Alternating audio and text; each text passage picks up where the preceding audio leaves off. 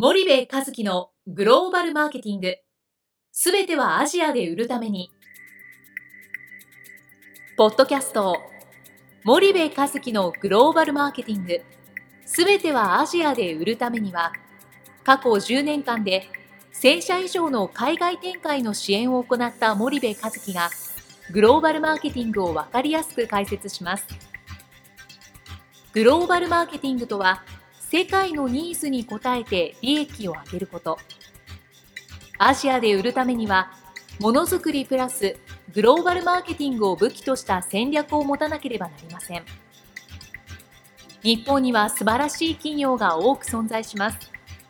その企業とともにアジア市場を目指したい。再び、ジャパンアズナンバーワンと呼ばれる時代を作りたい。森部和樹は、そんな思いを持ちながらこの番組を皆様にお届けいたします。皆さんこんにちは。弊社より配信中の動画番組のご案内です。弊社ではスパイダーチャンネルという無料動画番組を配信しております。この動画番組は日本企業の海外販売チャンネル構築のノウハウを無料でお届けする番組です。またグローバルビジネスに関するさまざまな情報もお伝えしています。毎週火曜日金曜日の週2回配信。iTunes 内ポッドキャストにてご覧いただけます。iTunes にて番組タイトル名スパイダーチャンネル。大文字で SPYDERCHANNEL と検索ください。自動で最新動画がお手元に届く購読手続きが行えます。ぜひご覧ください。こんにちは、ナビゲーターの東忠夫です。こんにちは、森部和樹です。じゃあ、森部さん、あの、じゃあ、まあ、ステージによってですけども、まあ、原産権発するようなところに関しては、まあ、プレミアム戦略っていうのはないんじゃないかということなんですけども、まあ、そうすると、体的にどこにターゲットを合わせてどういった戦略がいいのかっていうのはどうなんですかね？あのその言ってる食品飲料菓子日用品とか FMCG 周り、えー、並びにその中心はやっぱり中間層、うん、でまあ、ファーストムービングコンシューマーグッズっていう言葉そのままなんですけど、うんうんうん、もうファーストにムービングするコンシューマーグッズなわけじゃないですか、うん、そうするといかに安くて早く回転するものをどんだけ売れるかっていう話で、うん、ここにねプレミアムって日本ではそうかもしれない。日本のコンビニ中心のねえー、半年3ヶ月でコロコロ変わる消費者相手にしたビジネスではそれはいいと思いますよ。ただこのアジアでねプレミアムってやっぱり違って中間層を狙うべきでであとねもう一つね日本のそのメーカーこれ別にあの食品飲料菓子日用品だけじゃなくてね何でもそうなんですけどプレミアムがねなんか中途半端なんですよ、うん、なんかヨーロッパまで行くととんでもないプレミアムが出てくるじゃないですか、うん、例えばチョコでもね、うん、いや別にこれね食品とかじゃなくてもいいんですよ。ステレオでもいいんですよ、音響機器でもいいしメガネでもいいしカメラでもいいしね。プレミアムっていうととんでもないプレミアム。時計でもね、けどその結局そこまでは絶対いけないわけですよ。ヨーロッパの歴史と伝統にこのブランドってかなわないんですよ。日本は。絶対にどうあがいても、あと何百年か経たない。経っても勝てないかもしれないなんでかって彼らそれがそれに価値があるってこと分かってますから。フランスもイタリアもイギリスもドイツも。歴史と伝統に価値があるでそれを見せてきたわけですよね。だからブランディングっていうものをすごく大切にしているからあのヨーロッパほどはプレミアムに触れない中でなんかその機能と品質が高いイコールプレミアムなんですよ、うんうん、ただ世界のプレミアムってどこにプレミアム感をね感じるかって日本人は機能と品質に感じるのかもしれないけどもヨーロッパの人たちはそれは歴史だったりそれはメーカーの考え方だったりスピリットだったりフィロソフィーだったりそういうところにプレミアムを感じたりするわけですよね。でそうするとそもそもプレミアムの定義が日本とそのヨーロッパのあのブランドの高いメーカーとでは違いますよっていうことも一つ考えないといけないからね、そのそこも中途半端だったりする。んでですよね。まあ、プレミアムっていう言葉は一つとっても、いろんな解釈の仕方があるってことですよね。感じ方とそうまさに、うん。で日本人が感じるプレミアムって品質がいい。そうですね。機能が高い。うん。これはプレミアムなんですよ、うんうん。ただヨーロッパ行くとそれだけがプレミアムじゃないんですよね、はいはい。それはその会社の伝統だったり、うん。うん。その会社のクラフトマンシップだったり、うんその会社のフィロソフィーだったり、うんその会社のビジョンだったり、うん。いろんなものにプレミアムがあるわけうんで、うんその品質と機能だけが全てじゃないっていううん。日本企業はどうしてもそこの2点だけで戦おうとするんですよ。けどそうじゃない。だって、うん。バッグを作るメーカーでもね、えーものすごい技術と匠のなんとかでねいいバッグ作るメーカーあるでしょ日本のメーカーで。うん。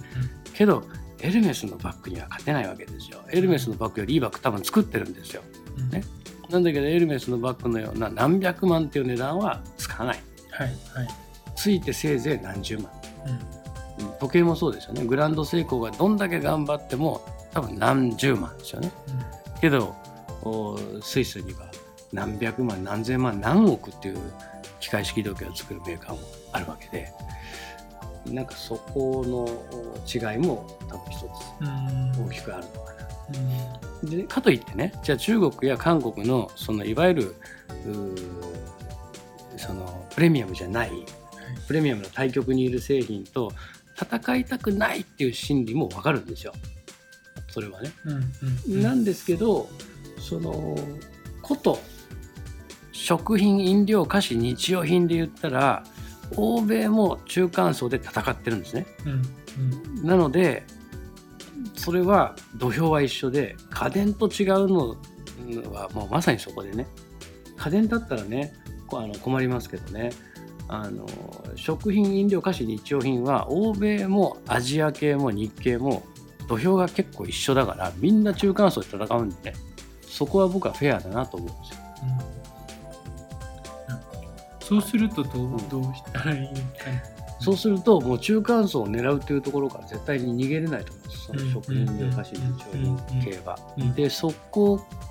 でを逃げて逃げて逃げてたら最後絶対にそのなんだろうヘリに追われてそのヘリから落ちるだけなんでうんもうであれば中間層でどう勝つかっていうことを考えないといけないから、これってね製品開発のところから関わってくるんですよ。うん要はねこういうことで非常にシンプルでターゲットは中間層もうこれ確定してるんで。うん中間層がターゲットですと。でこれが決まってたらいかに中間層が好む製品あ商品ですね、うんえー商品をいかに中間層が賄える金額。これ僕決して安くって言ってないですよ、うん。うん、ただ中間層がファーストムービングコンシューマーグッズとして賄える金額で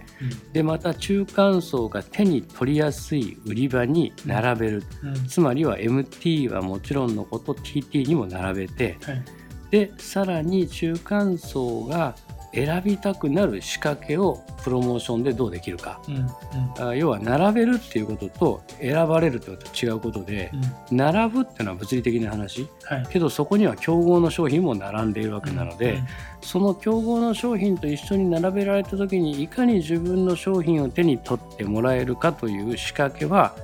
BTL、ATL のプロモーションでなすしかないわけですよね。でこの4つが最適化できた企業は勝てるしできないとずっと赤字が続くっていうのが、もうこれ食品飲料菓子日用品のアジアのビジネスのもう非常にシンプルなあの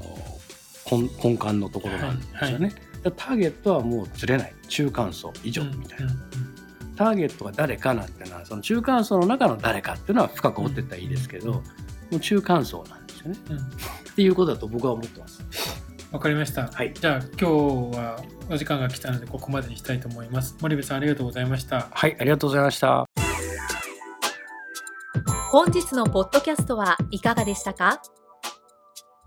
番組では森部和樹への質問をお待ちしておりますご質問は podcast アットマーク dergrp.com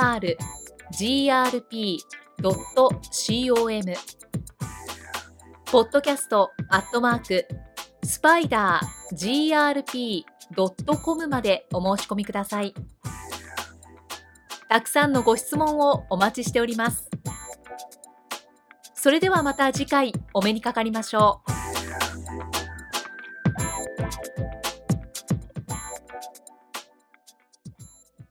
森部和樹のグローバルマーケティング。この番組はスパイダーグループの提供によりお送りしました。